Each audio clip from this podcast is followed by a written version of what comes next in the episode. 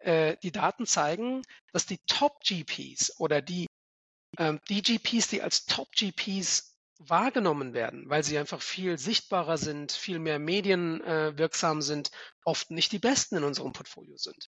Ja, also das ist, es hat aus meiner Sicht keine große Korrelation, insbesondere wenn man in so einem großen Haifischbecken wie London oder Berlin ist. Ähm, da, da ist es einfach sehr schwer hervorzustechen. Wohingegen, wenn man in Budapest oder in Rumänien vor ein paar Jahren noch als GP investiert hat, war man mehr oder weniger der Einzige. Moin aus Hamburg und herzlich willkommen zu einer weiteren Folge der Podcast-Reihe Private Markets Unleashed, dem Podcast, der euch spannende Insights in die Private Markets liefert. Heute zu Gast bei Private Markets Unleashed Ertan Chan, Gründer und General Partner von Multiple Capital, einem der wohl bekanntesten Micro-VC-Fonderfunds in Deutschland. Moin Ertan, schön, dass du da bist. Ähm, freue mich, äh, dich heute hier im neuen Jahr begrüßen zu dürfen und äh, bin gespannt auf die nächsten 45 Minuten. Moin, moin. Wir haben ja, ja vor einiger Zeit äh, angefangen, äh, über uns das Thema äh, also, oder uns dem Thema VC Funderfunds zu nähern äh, und ähm, äh, in die ganze Thematik äh, näher einzusteigen gemeinsam. Ähm, du hast ja schon, sag ich mal, mhm. deutlich länger Track Record, was das Thema angeht.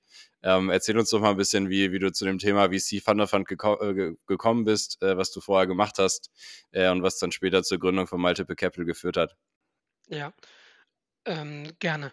Ich habe, äh, ich mache jetzt seit zehn Jahren VC Fund of Funds und ähm, habe davor tatsächlich, ich bin in Frankfurt aufgewachsen und habe davor, wie viele andere irgendwie in der Frankfurter Finanzwelt gelebt. Interessanterweise schon sehr früh Berührungen mit Dachfonds gehabt.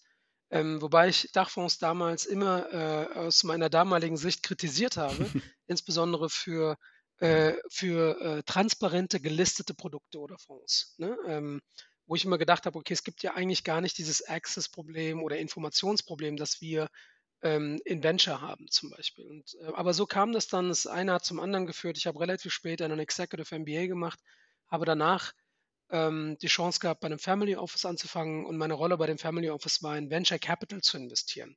Oder die haben das damals sogar Private Equity genannt, aber es war Venture Capital gemeint. Und das habe ich dann auch ein, zwei Jahre gemacht bin dann aber mit den Learnings zurück zu der Familie und habe ähm, eigentlich gesagt, okay, es macht überhaupt keinen Sinn für uns direkt in Startups zu investieren und lasst mich doch äh, stattdessen in Gesamteuropa irgendwie ein, für euch einen Dachfonds in Venture aufbauen. Und die Idee war gut und so habe ich, so habe ich angefangen in ähm, Venture Funds zu investieren vor jetzt elf Jahren und ähm, habe dann Multiple als eigene Brand vor sechs Jahren gegründet und bin seit elf Jahren eben in dem Thema und habe bisher jetzt in 45 VC-Funds in Gesamteuropa und den USA investiert und ja, kann gleich noch mal ein paar mehr Details dazu nennen. Sehr gern. Ähm, wenn du jetzt äh, schon sagst, ähm, äh, du hast der Familie quasi empfohlen, äh, nicht direkt in Venture zu investieren, äh, äh, wie bist du denn zu der äh, Aussage gekommen und wie hat dann die Familie, sag ich mal, darauf reagiert im ersten Schritt? Ich glaube, es sind so zwei Dinge. Also es ist einmal, ich glaube grundsätzlich ist es keine sehr smarte Idee, dass Family Offices direkt in Venture investieren, weil einfach die Ausfallwahrscheinlichkeit in Startup, in der Startup-Welt extrem hoch ist. Ne? Und ähm, man muss sich das einfach statistisch anschauen. Auch für gute Investoren oder bekannte Brands ist die Ausfallwahrscheinlichkeit der Unternehmen im Portfolio hoch. Für ein Family Office ist es dann nochmal ungleich höher, weil ein Family Office ja nicht nur Venture macht, sondern auch andere Dinge macht. Das heißt, man macht das nicht full-time und nicht mit dem vollen Fokus, sondern es ist eines der verschiedenen Assetklassen, die man besetzen möchte. Und da stellt sich grundsätzlich immer die Frage, und war auch für uns damals die Frage, sind wir denn der richtige Direct, ne, Direct Venture Investor ähm, äh, oder gibt es andere, die das einfach besser machen? Und mein Learning war, auch wenn ich mal eine Company sehe, die wirklich interessant ist, hab, kämpfe ich ähm, oder musste ich dann im Prinzip äh, gegen andere gebrandete VC-Funds darum kämpfen, in diese Company zu investieren. Und wir haben da gemerkt, oder ich habe da schnell gemerkt, dass wir als No-Name äh, äh No-Name äh, Family Office aus äh, Buxtehude äh, im Prinzip normalerweise nicht den Zugang zu den besten Startups bekommen und, äh, und deswegen eigentlich in das Thema Adverse Selection ein bisschen reinrutschen Und, äh, äh, und das war das eine Thema, also der eine Grund, warum ich der Familie empfohlen habe, grundsätzlich eben nicht mehr direkt in Venture zu investieren. Und das andere ist, weil ich mich selber dort nicht gesehen habe. Also ich habe einfach selber gesehen nach, wir haben, ich glaube, 20 direkte Investments gemacht und ähm, ich habe einfach gesehen, okay, ich bin gar nicht, ne, ich habe keinen Tech-Background, ich habe viele der Themen, die technisch waren, nicht verstanden. Ähm, ich würde mich heute immer noch nicht als Direktinvestor Investor wirklich bezeichnen. Und so habe ich einfach ähm, die beiden Sachen zusammengenommen äh, und habe es der Familie gepitcht. Und damals kam das erst einmal komisch an, weil die Frage war dann ja, was machen wir denn jetzt, wenn du keine Direktinvestments mehr machen willst oder kein Venture mehr machen willst? Ähm, sollen wir dich feuern? Ich so, nee, ich habe eine, ich habe eine, ich habe eine andere Idee und ich hoffe, die, die gefällt euch besser. Und, und dann habe ich halt einfach die Vorteile eines Dachfonds oder eines internen Dachfonds gepitcht damals und habe gesagt, es macht doch viel mehr Sinn für uns als ähm, Family Office in Funds zu investieren, weil wir dadurch ein, eine wirklich breitere Diversifikation bekommen und mit Profis zusammenarbeiten. Und zum Zweiten habe ich halt erklärt, dass ich mich selber dort viel eher sehe. Ne? Ähm, ähm, und das ist daraus ist, ist, dann auch meine Brand und Multiple entstanden, weil damals eben kaum jemand in Gesamteuropa äh, sich Fonds angeschaut hat und in Fonds investiert hat, in Venture. Und das war so auch für mich eine Art Geburtsstunde und heute würde ich sagen, bin ich einer der Leute, die das am längsten machen. Ähm, und ähm, das ist so, das war der, ne, das war der Hintergrund, wie das alles so, zustande gekommen ist. Hm, also im Endeffekt aus, aus dem äh, Doing heraus äh, äh die, die Idee gekommen und äh, dann im Endeffekt auch in die Umsetzung gegangen. Wenn wir jetzt äh, so ein bisschen auf die Umsetzung schauen, ähm, äh, bevor wir irgendwie später nochmal so ein, zwei aktuellere Themen aus dem Markt aufgreifen, haben wir jetzt ja schon so ein bisschen in die ganze Richtung äh, uns, uns umgetan. Ähm, sagst du ja, die Struktur aufzusetzen, äh, sich die Fonds anzuschauen. Ähm, vielleicht kannst du so ein bisschen erzählen, äh, was sind so die wesentlichen Kriterien für dich, äh, jetzt einen VC-Fonds auszuwählen? Ähm, und äh, wie hat sich das auch über die Zeit entwickelt? Also wenn du jetzt auch zurückblickst, äh, als du damit angefangen hast, äh, zu heute, ähm, äh, mal ganz spannend zu erfahren. Ich hatte tatsächlich schon relativ früh ähm, äh, mir äh, ähnliche Dachfonds äh, in den USA angeschaut und dort schon sehr früh im Prinzip ähm, verstanden, ähm, wie die das machen, beziehungsweise mir angeschaut, wie die das machen. Und eine der ähm, hippen Themen damals äh, war es tatsächlich in ähm, kleine Fonds zu investieren, also Micro-VC-Fonds zu investieren in den USA. Um, also vor circa 10, 15 Jahren kamen so die ersten Micro-VC-Fund of Funds dort auf. Und, ähm, und ich fand die These tatsächlich ähm, sehr gut, beziehungsweise glaube ich, dass sie ähm, auch in Europa sehr gut funktionieren könnte. Das war so die Idee damals. Ich habe das gar nicht so detailliert der Familie erzählt, äh, dass wir jetzt Micro-VCs machen, aber das lief dann darauf hinaus, dass ich tatsächlich ähm, eher die, also diese These auch damals schon intern entwickelt habe, in kleinere Fonds zu investieren, ähm, weil die statistisch einfach grundsätzlich besser performen äh, in Venture ähm, als größere Fonds. Und ähm, habe das dann angefangen umzusetzen und, äh, und insbesondere für kleinere Fonds ist es so, dass es tatsächlich fast nur lokale LPs gab, bis auf äh, die großen öffentlichen LPs wie den European Investment Fund ähm, gab es normalerweise niemanden, der aus Deutschland in Finnland in einen Fonds investiert hat, der zum, ne, der ist ein, das ein First-Time-Fund ist. Das ist mhm. sehr ungewöhnlich gewesen zu der damaligen Zeit. Deswegen war das auch sehr willkommen, ne, ähm, dass ich da äh, äh, sozusagen durch Europa gereist bin, angeklopft habe und gesagt habe, ich bin potenzieller LP für euch, wollt ihr mit mir sprechen? Und das ist sogar in UK der Fall damals gewesen, dass die meisten LPs in UK im Prinzip aus UK kamen und nicht aus äh, verschiedenen Ländern in Europa. Das hat sich zum Glück ähm, heute etwas geändert, aber es ist eigentlich immer noch so, dass der Großteil der LPs äh, oft lokal sind. Und es gibt wenige internationale LPs, die, die in Fonds investieren, bis auf die jetzt die neuen Fund of Funds, die eben entstanden sind, die alle auch international investieren. Aber so kam ich zu der These, eben in Micro-VCs zu investieren.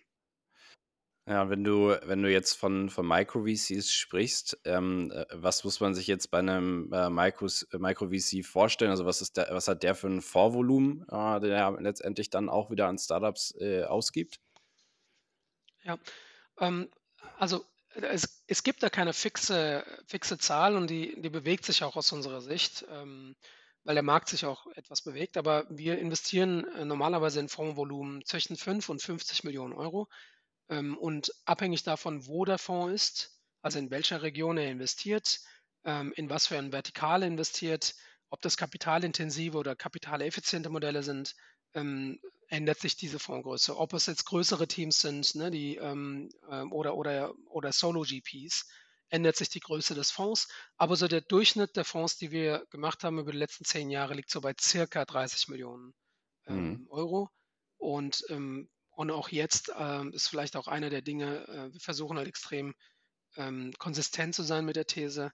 Wir werden auch im nächsten Fund wahrscheinlich im Durchschnitt in Funds investieren zwischen 5 und 50 und äh, irgendwo in der Mitte landen zwischen 20 und 30 Millionen Euro Fondsgröße je, je Target-Fonds, in den wir investieren. Okay, und äh, wie viel investiert ihr dann äh, äh, initial äh, letztendlich in den äh, jeweiligen Fonds rein? Äh, also vielleicht auch vor dem Hintergrund, dass man ja wahrscheinlich auch in den einzelnen Fonds selber jetzt auch nicht mit zu den größeren Investoren gehören möchte. ja, wahrscheinlich auch eine, eine sinnvolle Überlegung da. Ja, wir investieren eine Million Euro pro Fonds. Und ähm, interessanterweise, ja, das ist kein sehr großes Ticket und ähm, äh, oft gibt es dann einen oder zwei, mei meistens einen öffentlichen Player, der ein größeres Ticket macht, beziehungsweise Anker-Investor ist in diesen Fonds. Aber ähm, was wir gemerkt haben, ist, dass wir als privater Investor oft in den meisten dieser Fonds der zweit- oder drittgrößte LP sind. Also okay. Es ist wirklich äh, interessant, aber wenn man in einen ähm, 20 äh, Millionen Euro ähm, First-Time Solo-GP investiert, dann gibt es da eben nicht so viele institutionelle oder größere Family Offices, die das machen aktuell. Ne? Ähm, da sind wir oft mit der Million der zweitgrößte, drittgrößte private Investor in diesen Fonds. Ähm, das ändert sich dann, äh, wenn die Fonds ihren Fonds 2, Fonds 3 aufsetzen und die Fonds größer werden. Da gibt es dann natürlich ähm, auf Basis des Track Records mehr Interessenten mit größeren Tickets. Aber bei den kleineren Fonds ist das normalerweise äh, schon ein relativ äh, substanzielles Ticket. Ja, jetzt ist es ja so, dass, wenn ich das gerade auch so raushöre bei dir, ähm, äh, von vielen Leuten ja auch immer gesagt wird, ja, äh, investiere irgendwie niemals äh, in einen Fonds, äh, der irgendwie First-Time-Fund ist. Ähm, äh, der Fonds sollte am, im besten Fall irgendwie vielleicht schon den zweiten oder dritten äh, aufgelegt haben, um irgendwie einen besagten Track Record irgendwie nachweisen zu können. Mhm. Ähm, wenn du jetzt, äh, äh, sag ich mal, gerade da in dieser Early-Stage-Phase quasi in, in GPs investierst, äh, wie sieht denn dann dein Selektionsprozess aus? Also anhand welcher Kriterien wählst du im Endeffekt aus, dass, dass jetzt dieser GP einer ist, auf den du letztendlich setzen möchtest? Oft können wir nicht auf Track Record ähm, bauen, ne, weil es keinen Track Record gibt bei den meisten der GPs, die jetzt einen zum ersten Mal einen Fund machen. Auch bei Fund 2 bin ich einer der LPs, die glauben, dass der Track Record eigentlich noch nicht sichtbar ist. Ne? Wenn man einen ersten Fund gemacht hat und den zweiten nach drei Jahren nachlegt, in drei Jahren gibt es im Venture keinen Track. Ne? Der, mhm. der, Track ist sichtbar in, in, der zweiten Hälfte der Fondslaufzeit und das ist äh, ab Jahr 5, 6 ähm, und eigentlich erst dann, wenn DPI da ist. Und das ist bei den meisten Funds, dauert das eben eher um acht, acht bis zwölf Jahre. Das ist die Realität. Deswegen auch die, die sozusagen in Funds investieren, die einen Track angeblich haben, gibt es dort relativ wenige in Europa, die wirklich einen Track Record auf DPI-Basis haben, wiederholt in mehreren Funds. Ähm, und dann sind es tatsächlich irgendwie ein Dutzend Funds in Europa, die dann übrig bleiben, wenn man, wenn man das genau so machen will. Der, der Nachteil oder, oder ich sage mal nicht der Nachteil, aber der Unterschied bei Funds mit einem Track Record ist, dass Funds mit einem Track Record sehr schnell sehr groß werden können. Okay? Sobald man einen Track Record vorweisen kann und Investoren, genau die Investoren, die sagen, ja, ich kann ja nicht in jemanden investieren, der keinen Track Record hat, wo, auf welcher Basis soll ich da investieren, all die sind dann bereit, in Funds zu investieren, die einen Track Record aus der Vergangenheit haben. Und dadurch werden die Funds teilweise zehnmal so groß wie die initialen ersten Funds, äh, die sie geraced haben. Es ist nicht selten der Fall, dass irgendwie ein initial 30, 40 Millionen Euro großer Fund, der sehr gut gelaufen ist, in, in Fund 4, Fund 5 des gleichen Anbieters bei 500 Millionen landet. Ja? Und, und das ist ja genau die, die, die ähm, Thematik, die wir oft kritisieren in Venture, dass genau diese Funds nicht mehr die gleichen Funds sind. Also ein 40 Millionen First-Time-Fund kann man nicht vergleichen mit einem 500 Millionen Fund 5. Auch wenn der Track Record aus dem First-Time-Fund sehr gut war, heißt das nicht, dass, das der, ne, dass, das, dass man gleich investieren wird. Das ist ein komplett anderer Fund, wenn er zehnmal so groß ist. Und ähm, das ist etwas, was wir halt nicht machen und deswegen bleiben wir bei, also versuchen wir bei kleinen Funds zu bleiben und kleine Funds äh, sind nun mal leider so, dass es dann oft äh, First-Time oder Emerging Manager sind, die Fund 1, Fund 2 raisen und eben noch nicht einen stark vorweisbaren Track Record haben. Nun, der, die, vielleicht der zweite Teil meiner Antwort, wie kommen wir, wie, wie selektieren wir? Ähm, wir haben eine Open Policy, das heißt, wir versuchen uns so viele Funds anzuschauen, ähm, wie, wir, wie es möglich ist. Und das ist aktuell äh, circa 700, 800 Fonds pro Jahr. Ähm, das liegt daran, dass eben, dass es sehr, sehr viele neue Funds gibt. Ne? Etablierte gibt Mhm. es weniger, aber jeder will eben einen neuen Fund raisen. Deswegen ist die Anzahl an neuen Funds genauso wie an neuen Startups viel höher als an etablierten Startups. Das äh, ist ist sehr analog. Und deswegen ähm, gibt es eine sehr hohe Anzahl an, ähm, äh, an potenziellen neuen Fondsmanagern, die wir uns anschauen. Und dann ist es im Prinzip eine Selektion daraus, die so bei circa einem bis äh, zwei Prozent pro Jahr liegt, äh, wo wir sagen, okay, das sind dann Leute zum Beispiel, ähm, äh, Leute mit bereits VC-Erfahrung, die ein paar Jahre für einen größeren VC gearbeitet haben und dann da rausgehen, um einen eigenen Fund mit einem bestimmten Fokus aufzulegen, der aber dann klein ist für uns. Oder ähm, Angels, die sehr aktiv als Angel-Investoren, ähm, wir reden dann von Super Angels, 50 bis 100 Angel-Investments gemacht haben und auch da im Prinzip uns zeigen können, dass sie in der Lage waren, in interessante Companies sehr früh zu investieren und jetzt ihren ersten Fund auflegen wollen. Ähm, das ist für uns zum Beispiel ein investierbares Thema. Founder, also Gründer, die einen Exit hatten ähm, und selber operativ äh, entweder technisch oder eben ähm, äh, als CEO eines, äh, einer Company ähm, äh, ein, ein Startup aufgebaut und verkauft haben und danach idealerweise auch als Angel weitergemacht haben, sind typische ähm, äh, GPs, die wir äh, in unserem Portfolio haben. Aber es ist halt auch wirklich sehr random. Also es kann durchaus komplett äh, ähm, äh, außergewöhnlich sein. Wir haben zum Beispiel ein Team gebackt, das äh, im Prinzip weder äh, Investments bisher gemacht hat, noch bei einem VC gearbeitet hat, aber aus unserer Sicht zu der damaligen Zeit das einzige Team war mit einem echten Deep Tech-Hintergrund, um in Deep Tech-Companies zu investieren. Wenn man sich Deep Tech-Fonds anschaut in Europa, dann sind da viele äh, Deep Tech-Fonds, wo Deep Tech draufsteht, äh, ist nicht wirklich Deep Tech drin, also wenn man sich die GPs anschaut. Und das haben wir versucht immer zu vermeiden. Und deswegen ähm, haben wir, glaube ich, auch ähm, Fondsmanager, die normalerweise nicht, wo man nicht sagen könnte, ja, warum wird man jetzt in die investieren? Ne? Also wie kommt man darauf, äh, in die zu investieren? Für uns ist es eher das Kriterium, dass wir ein breites, diversifiziertes Portfolio, das sehr früh investiert, ähm, aufbauen wollen mit sehr kleinen Fonds dahinter.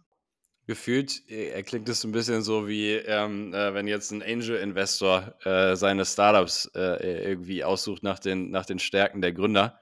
Äh, so ähm, äh, im Endeffekt macht ihr das dann ja auch, äh, weil, äh, wie du schon gesagt hast, äh, Track Record ist schwierig. Ähm, äh, dann ist es im Endeffekt genau so, dass du dir die Leute anschaust und äh, im Endeffekt eine Wette darauf abschließt, dass diese Leute dazu in der Lage sind, äh, ein gutes äh, VC-Portfolio aufzubauen, äh, wenn ich das richtig verstehe. Ja, beziehungsweise du kannst es noch detaillierter sehen. Wir sch schauen uns eine Region an und glauben, dass wir diese Region besetzen müssen. Und dann schauen wir uns alle Fonds an, die in dieser Region klein sind und frühphasig investieren, nur in dieser Region. Und dann versuchen wir dort eine Shortliste zu machen. Und aus dieser Shortliste schauen wir halt, wählen wir den aus, wo wir glauben, der ist, passt, passt von der Struktur her am besten zu uns und passt vom Mindset her am besten zu uns. Und, äh, und das ist dann die Wette für diese Region. Ne? Und Mhm. äh, das kann im Zweifel ein GP sein, der deutlich schlechter ist als ein GP, den wir in einer sehr aktiven Region zum Beispiel auswählen. Einfach weil die grundsätzliche Qualität der GPs in einer, sagen wir mal, Emerging-Region noch nicht so entwickelt ist. Also das ist wirklich sehr breit bei uns und, ähm, und interessanterweise, äh, die Daten zeigen, dass die Top-GPs oder die ähm, die GPs, die als Top-GPs wahrgenommen werden, weil sie einfach viel sichtbarer sind, viel mehr medienwirksam äh, sind, oft nicht die besten in unserem Portfolio sind. Ne, also das ist, es hat aus meiner Sicht keine große Korrelation, insbesondere wenn man in so einem großen Haifischbecken wie London oder Berlin ist. Ähm, da, da ist es einfach sehr schwer hervorzustechen. Wohingegen, wenn man in Budapest oder in Rumänien vor ein paar Jahren noch als GP investiert hat, war man mehr oder weniger der Einzige und konnte cherrypicken. Und das sind so Dinge, ich glaube, die für ein breites Portfolio extrem wichtig sind. Und äh, wir behaupten nicht, dass wir immer den besten oder Top-GP auswählen können. Vor allem nicht dann, wenn wir ihn auswählen. In der Selektionsphase weiß man das einfach noch nicht. Wir versuchen einfach nur, die Wahrscheinlichkeit dafür zu erhöhen, insgesamt ein Portfolio zu haben, wo wir mehrere Funds haben, die aufgrund ihrer Struktur, kleiner Fund, frühe Investments, potenzielle Outlier ähm, werden können. Und das führt dazu, ähm, wir nennen das Power Law in Venture Capital, dass ähm, wenn man die einzelnen wirklichen Outlier im Portfolio hat, dass diese Outlier zu einer Überperformance führen, auch bei einem Dachfonds. Das ist vielleicht so das Wichtigste für uns und danach handle ich seit elf Jahren. Hm, okay. Und wie jetzt jetzt hast du gesagt, ihr ihr schaut euch 700 Fonds, äh, im Jahr an. Das ist ja schon, äh, echt 'ne, sagen wir, beeindruckende, äh, Anzahl. Ähm, kannst du 'n bisschen sagen, wo kommen wo kommen die ganzen Fonds her? Also, äh, äh, auf auf welcher Pipeline, äh, be bezieht ihr die? Äh, und, ähm, äh, was sind dann so, äh, die wesentlichen Prozessschritte, äh, die ihr da im Endeffekt, äh, immer durchführt? Weil ich meine, bei 700 musst du ja einen gewissen standardisierten Prozess haben, äh, um das im Jahr ableisten zu können. Korrekt, den haben wir auch. Also, hm, wir haben also einmal ist Multiple mittlerweile als Brand, äh, international relativ bekannt als Investor in Emerging Manager oder Microfunds und dadurch kriegen wir einen Großteil unseres Dealflows. Ähm, dann daneben haben wir, äh, 45 Funds gemacht in der Vergangenheit und haben über 100 GPs in unserem Portfolio. Das ist ein großes Netzwerk, die wiederum, ähm, neue Fundmanager, ähm, an uns schicken, wenn sie wenn wir die noch nicht gesehen haben. Und und das Dritte ist tatsächlich outbound, wenn wir also von jemandem hören, der aber gar nicht so viel Interesse hat, viele neue LPs zu treffen, weil er genug hat, versuchen wir trotzdem, ähm, ähm, äh, an diese Personen heranzutreten, um, äh, 'ne potenzielle umzuschauen, ob wir ob ob es ein Fit ist zwischen uns beiden. Aber zu dem Prozess ist es so, dass wir, äh, wie gesagt, grundsätzlich erstmal auf diese harten Fakten schauen. Also, ist der Fund klein, investiert er früh, ähm, ist er fokussiert und und damit eigentlich schon 70 bis 80% des Portfolios absagen können, ne? Weil viele Funds, Mhm. die an uns herantreten, einfach keine Ahnung warum, aber immer größe große Funds raisen wollen und immer alles überall machen wollen und keinen Fokus haben und, äh, viele Dinge aus unserer Sicht nicht passen. Und das ist für uns ein, ähm, äh, ein einfaches äh, einfaches Pass, ne, 'n einfaches, äh, Nein. Und dann bleiben, äh, von diesen 700, 800 vielleicht 20% übrig, die grundsätzlich passen, ne, also wo wir sagen, die Faktoren passen. Die schauen wir uns dann näher an und auch dort gibt es dann eine große Anzahl, die wir einfach schnell, äh, wieder auslesen und wie wir sagen: „Okay, das das das ne, das Team passt nicht richtig, ähm, der Hintergrund passt nicht richtig. Also, da geht's dann eher so um softere Kriterien, wenn die Hard-Kriterien stimmen, aber, ne, das ist ganz einfach. Jeder kann irgendwie die Hard-Kriterien, wenn er sie jetzt in unserem Podcast gehört hat, in ein Deck umwandeln und dann es uns an uns schicken und dann bist du in diesen 20% weil die Hard-Kriterien passen. Das heißt aber nicht, dass dass dass wir immer noch glauben, dass diese Person oder dieses Team, ähm, dafür, äh, in der Lage ist, äh, äh, so 'n Portfolio aufzubauen. Interessant oder ein Beispiel dafür ist, ähm, dass, äh, es sehr viele VC-Fonds gibt, die immer nach einer ähm, nach einem Trend gehen, ne? Also, wir haben tatsächlich mehrere VC-Fonds in unserem Portfolio, die uns jedes Jahr mit einem neuen Trend irgendwie, äh, 'n Deck schicken und sagen: „Okay, dieses Jahr machen wir Crypto, nächstes Jahr machen wir AI und, äh, übernächstes Jahr machen wir Synth Bio, Synthetic Biology“, weil das eben gerade das, äh, super hippe Thema ist und, äh und der Background der Leute, äh, hat überhaupt keine Verbindung zu diesen Themen. Und das ist halt dann ne, das ist dann dieser zweite Schritt, wo wir sagen: „Okay, wir sind da nicht dabei.“ Und dann bleiben tatsächlich gar nicht mehr so viele übrig. Und, äh, von diesen, sagen wir mal, 100 Fonds, die übrig bleiben, machen wir 10% circa. Mhm. Und das ist dann oft so vielleicht um da noch mal 'ne Antwort zu geben, das ist dann oft so, dass wir zum Beispiel 5 Funds in einer bestimmten Region uns anschauen, ne? Und dann uns am Ende für einen entscheiden und nicht 2 oder 3 aus dieser Region machen. Und das machen wir dann das versuchen wir dann in anderen Regionen, ähm, nachzubilden. Und so ist es dann oft auch eine subjektive Entscheidung, wo wir sagen: „Okay, in dieser Region fühlen wir uns am wohlsten mit diesem Manager“, auch wenn die anderen 3, 4 Manager ähnlich gut klingen auf Papier und und in den Gesprächen. Aber irgendwann muss man eine Selektion treffen und dann geht es tatsächlich in eine sehr subjektive, auf Erfahrung basierte Entscheidung. Und wir liegen nicht immer richtig. Also auch das muss man sagen. Ne? Ich habe nicht den Anspruch, bei 40 Fund-Investments in einem Dachfondsportfolio äh, jedes einzelne Fund-Investment äh, perfekt selektiert zu haben. Das wird nicht passieren. Und wenn du jetzt, äh, also jetzt auch über diese Anzahl an, an Funds äh, eben auch nachdenkst und äh, ihr seid ja jetzt auch gerade wieder im, im Fundraising, habt äh, erfolgreich euer First Closing abgeschlossen, ist es dann so, dass, dass ihr von Fonds zu Fonds ähm, auch so ein bisschen die, die Region äh, verändert, in die ihr investiert? Ähm, oder ähm, setzt ihr euch hin und habt im Endeffekt für jeden Fonds eigentlich immer die gleiche äh, Struktur äh, äh der Region, aber auch der vielleicht verschiedenen Fokusse, äh, die so ein Fonds haben kann? Ähm, äh, oder wie, wie baut ihr sozusagen auch eure äh, Investment-Portfolio-Struktur auf? Also, es ist relativ simpel eigentlich. Wir versuchen in jeder Region und 'ne Region kann ein großes Land sein wie Deutschland oder der deutschsprachige Raum. Und äh, vor ein paar Jahren war für uns, äh, sogar Osteuropa eine Region. Das splitten wir jetzt auf in mehrere Regionen in Osteuropa. Ähm, aber Nordics ist nach wie vor eine Region, auch wenn es schwierig ist, dass ein Fund in Gesamt-Nordics investiert aufgrund der unterschiedlichen Kulturen und Sprachen. Ähm, Baltics ist für uns zum Beispiel eine klare Region, ne, äh, das Baltikum. Und, ähm und wir versuchen zum einen Generalisten die dann nur in dieser Region investiert, zu selektieren. Und damit haben wir schon so circa 8 bis 12 Regionen in Europa, die wir halt, ähm, ähm, die wir besetzen, wenn wir das wenn wir die richtigen wenn wir einen richtigen Fund finden. In in Frankreich zum Beispiel hat das in den letzten Jahren nicht funktioniert. Ähm, wir haben, äh, keinen Fund gefunden, der explizit als Generalist Frankreich, äh, abdeckt, weil Frankreich eine Region ist, wo die Funds oft auch in den ersten Funds irgendwie immer dazu ähm, es immer dazu kommt, dass die größere größere Funds raisen, äh, und wir dadurch am Ende immer absagen. Aber in den meisten Fällen ist es so, dass wir eben 'ne Region mit einem Generalisten besetzen, aber dann von diesem Generalisten erwarten, dass er als Generalist nur innerhalb dieser Regionen investiert und nicht breit in Europa als Generalist versucht zu investieren et cetera. Und dann haben wir, äh, Spezialisten. Ähm, das ist, äh, ich würde sagen, aktuell zwei Drittel des Portfolios. Und die Spezialisten investieren dann eher paneuropäisch aber dann mit einem sehr spezifischen Fokus. Zum Beispiel ähm, äh, Life Science oder innerhalb von Life Science dann nochmal ähm, fokussiert.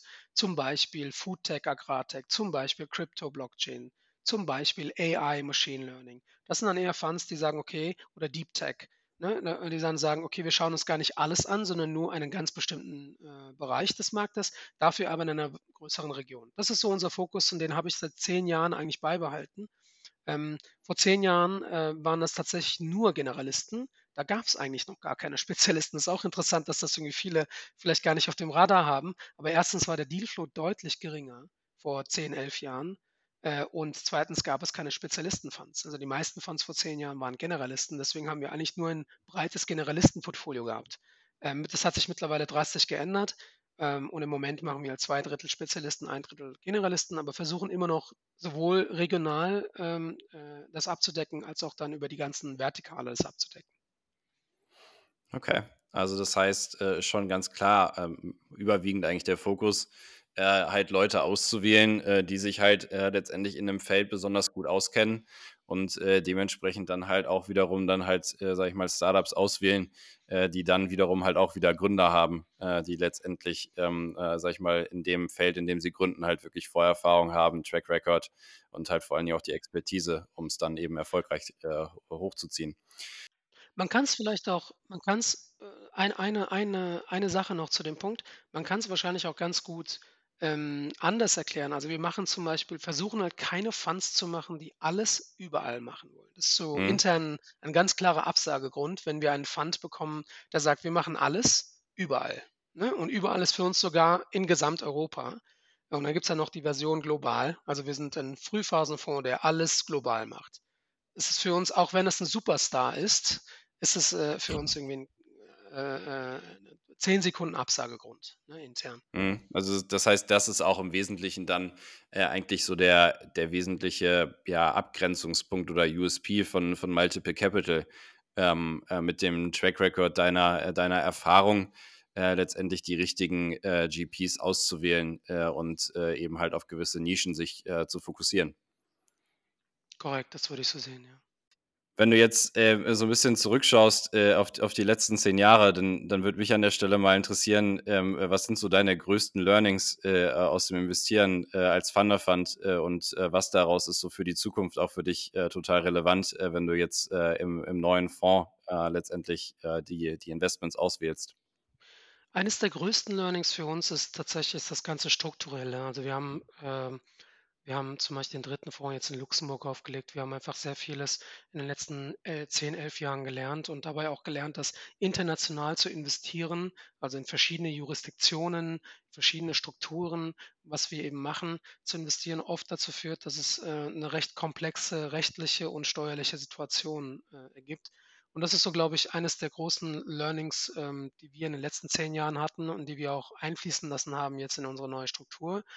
Und das andere ist tatsächlich ähm, ein Learning, ähm, dass er so im Bereich Risiken ähm, bei Emerging Managern oder First-Time Funds äh, geht. Und da ist es ja oft so, dass äh, viele Investoren zum Beispiel denken, dass Solo-GPs ein ganz großes Risiko darstellen. Wir sehen das mittlerweile anders. Wir haben einen großen Anteil an Solo-GPs in unserem Portfolio. Ähm, wir sehen aber, ähm, dass junge Teams, also Team-GPs, äh, oft ein größeres Risiko an Konfliktpotenzial haben als, ähm, als Solo-GPs. Das liegt einfach daran, dass wenn man als Team, also wenn du und ich heute einen neuen Fund starten und noch nie vorher gemeinsam äh, zusammengearbeitet oder investiert haben oder auch eine Firma zusammengeführt haben, dass das oft in den ersten Jahren zu Konflikten führt. Und ähm, das kriegen LPs zum Beispiel erst sehr spät mit. Das heißt, die Konflikte und die Streitigkeiten, äh, die kriegt man erstmal nicht mit. Erst wenn es eine Lösung gibt, kommt man dann äh, auf die LPs zu und sagt, okay, äh, äh Partner XY verlässt den Fund ähm, auf seinen eigenen Wunsch hin oder auf eine Einigung, die man erzielt hat. Aber oft, auch in unserem eigenen Portfolio haben wir gesehen, dass das dann zu monatelangen Rechtsstreitigkeiten führen kann, wo die Partner im Prinzip nicht so leicht rausgehen. Und das führt, das, also wir sehen dort mehr Konfliktpotenzial bei neuen Funds als bei Solo-GPs. Bisher haben wir bei Solo-GPs eigentlich kaum, äh, es gibt halt kein Teamkonfliktpotenzial. Und das andere Risiko, dass dem Solo-GP selbst etwas passiert, ist tatsächlich in diesem Alter, in, bei diesem Beruf relativ gering. Ne? Und das ist dann eher vergleichbar mit diesem Lebensversicherungsrisiko, das man hat. Und das ist einfach sehr, sehr gering am Ende des Tages. Hm, okay, also ich meine, das ist, äh, glaube ich, total wichtiger Punkt. Ähm, habe ja auch schon mit, mit vielen anderen jetzt auch in den letzten Folgen gesprochen und äh, da kam natürlich auch immer häufig das, das Thema Team auf und äh, irgendwie, wie lange hat das Team vorher zusammengearbeitet und äh, wie du genau sagst, also wenn man halt äh, vorher noch nicht so viele Jahre äh, gemeinsam verbracht hat, ist das Risiko natürlich einfach deutlich höher, dass sowas letztendlich in die Brüche geht. Ähm, muss man einfach gucken, ne? Es gibt einen einen bekannten, ohne einen Namen zu nennen, einen bekannten englischen Fonds, der auch sehr erfolgreich Medien ähm, äh, Mediensichtbarkeit hat. Und wir haben einfach mal in den letzten Jahren, äh, äh, versucht zu beobachten, wie oft dort Partner rein und wieder rauskommen. Und der Fonds, den gibt es jetzt seit fünf Jahren, glaube ich, fünf, sechs Jahren. Und gefühlt 80 Prozent der acht bis zehn Partner, die in den letzten fünf, äh, sechs Jahren da reingekommen sind, sind wieder rausgegangen teilweise nach einem okay. Jahr. Also es ist wirklich interessant und trotzdem ist der Fonds aus, also die Wahrnehmung für den Fonds ist trotzdem sehr positiv, obwohl es diverse Konflikte äh, mit diversen GPs gab. Und das ist so etwas, was wir zum Beispiel nicht verstehen. Ähm, wir sind da, wir sind es deutlich kritischer und hinterfragen das auch deutlich kritischer und sind da einfach ähm, äh, deutlich vorsichtiger. Das ist so eher ein Thema, wo wir sehr vorsichtig sind. Ne? Wenn wir sehen einfach, dass Teams oft wechseln und, und der eigentliche GP äh, wahrscheinlich dann am Ende des Tages der Grund dafür ist. Ne? Also dass äh, Teams oft wechseln, weil der bleibt ja dann der, der, sage ich mal, der Gründer-GP. Ähm, aber alles um ihn herum äh, wechselt alle, alle ein bis zwei Jahre und äh, das sehen wir sehr kritisch. Hm, okay, war sehr spannend. Wie würdest du denn äh, äh, sagen, äh, wirkt sich so das aktuelle Marktumfeld ähm, auf, auf die Stimmungslage in der Industrie aus und äh, was für Auswirkungen äh, hat das denn vielleicht auch auf, auf eure äh, Selektion von den Fonds? Kannst du da, sag ich mal, überhaupt eine Veränderung wahrnehmen ähm, oder ähm, äh, ist es äh, doch schon ein großer Impact? Also, wenn man sich die letzten drei Jahre anschaut, ne, in Europa, dann haben wir drei äh, große Veränderungen gehabt. Ja, das eine ist Covid. Ne? Ich glaube, vor drei mhm. Jahren haben wir komplett leere Straßen in deutschen und europäischen äh, äh, äh, Städten gehabt. Das war echt eine, eine sehr, sehr interessante Zeit für alle, wo alles mal für ein paar Monate stehen geblieben ist, aber dann auch sich extrem schnell wieder erholt hat.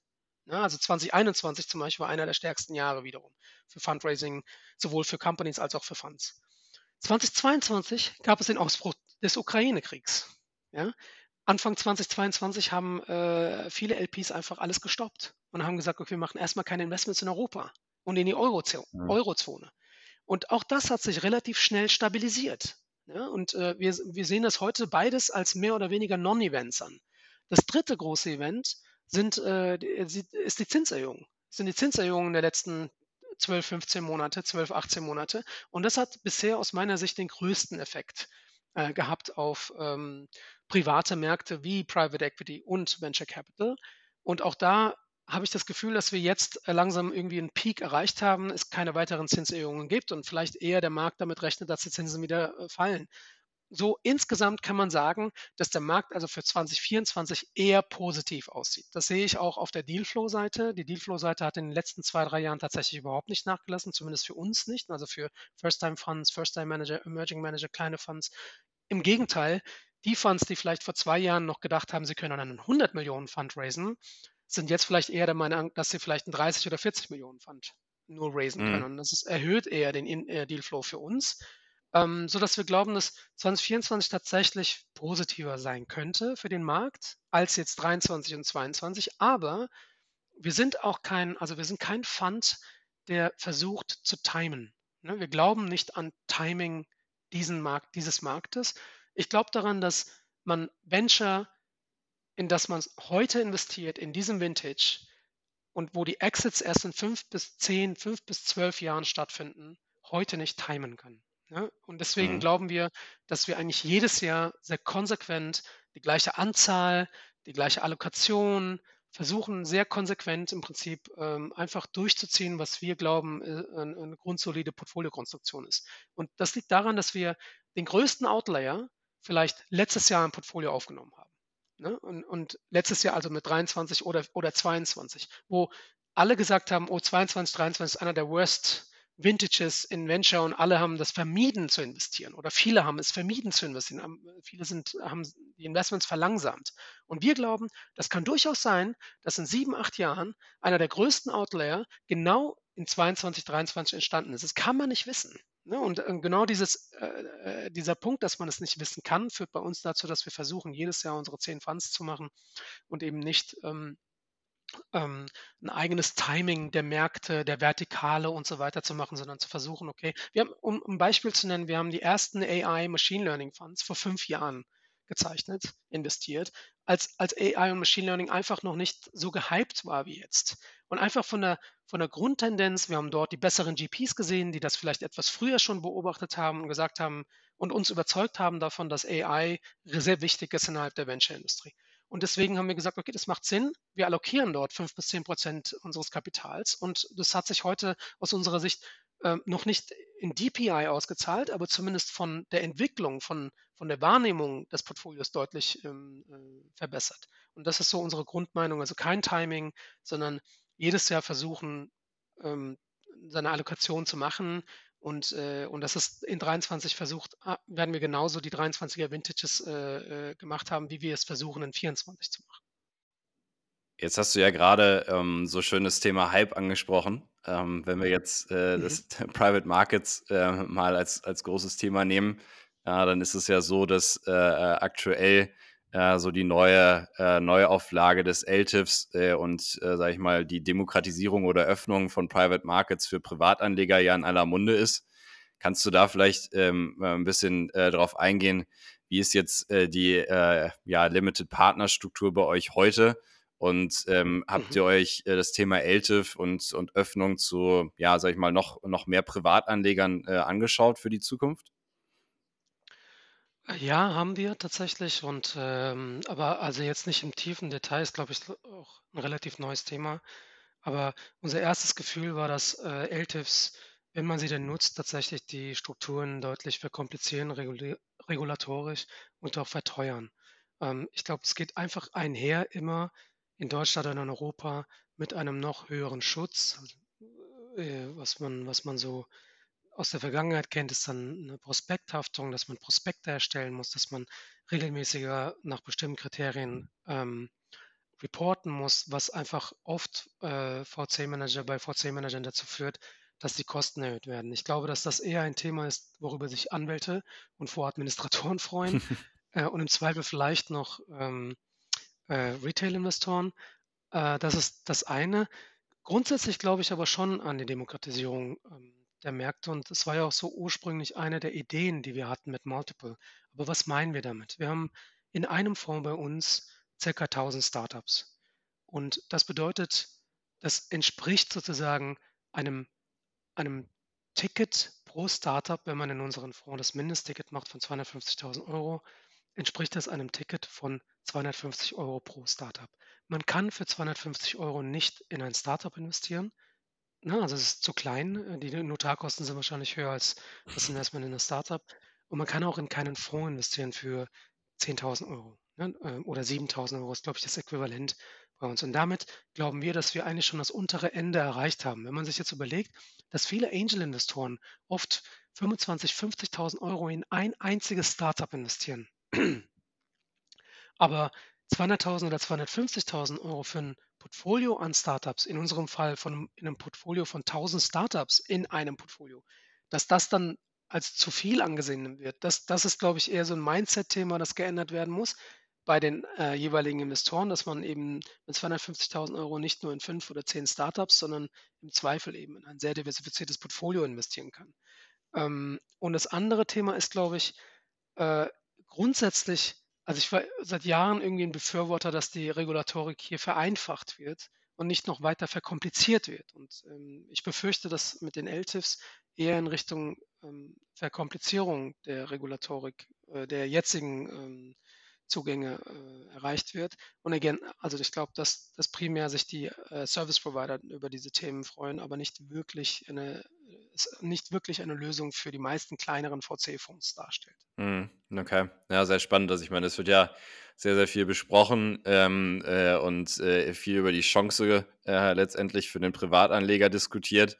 Ähm, aber dass das natürlich auch meistens immer mit, mit erhöhtem Anlegerschutz und äh, damit verbunden dann natürlich wieder auch höheren Kostenstrukturen einhergeht, äh, ist jetzt, sage ich mal, bislang, äh, äh glaube ich, weniger, äh, äh, sage ich mal, im Fokus gewesen.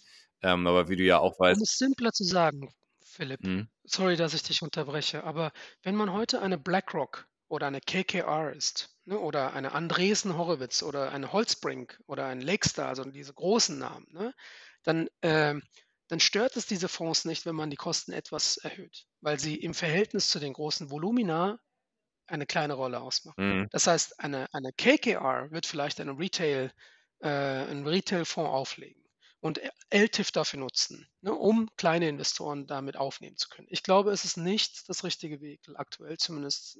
Ich, ich weiß aber auch noch zu wenig darüber, äh, für kleinere VC-Fonds oder generell VC-Fonds. Mhm. Und das, das Ding ist ja auch, hier gibt es auch nochmal, ähm, wir nennen das nochmal das Wort adverse Selektion. Ich glaube, die besseren VC-Fonds, die müssen nicht das kleinste Ticket aufnehmen. Mhm. Ne, also es, es, geht ihnen nicht darum, ähm, äh, jetzt noch 1000 Euro Tickets oder 5000 Euro Tickets aufzunehmen, sondern es geht ihnen im Prinzip darum, die LP-Struktur zu simplifizieren und idealerweise mit wenigen LPs den Fonds zu raisen.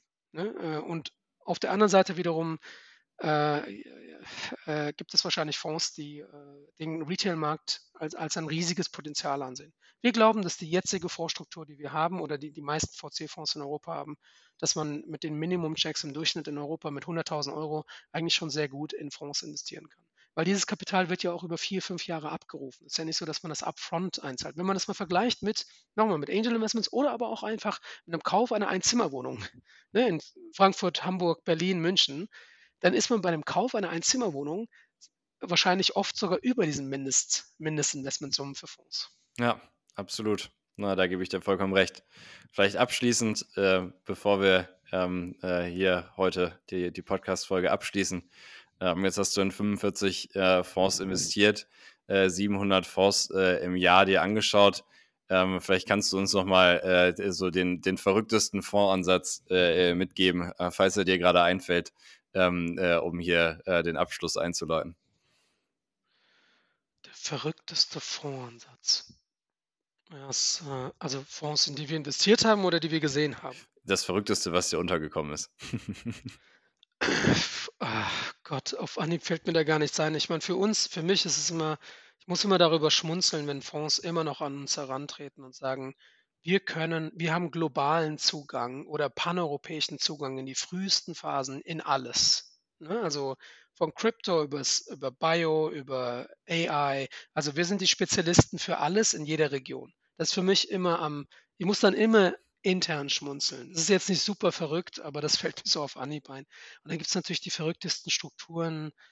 Ähm, ich ich empfehle immer, dass man irgendwie 'ne standardisierte Struktur nutzt in einer standardisierten Jurisdiktion mit einer These, die wirklich einigermaßen Sinn macht. Und die meisten GPs sind ja relativ schlau. Also, ich glaube ich glaube, es geht in die Richtung, dass dass die Thesen immer besser ausgearbeitet werden. Und dann muss die These eben auch zu dem jeweiligen GP passen. Mhm.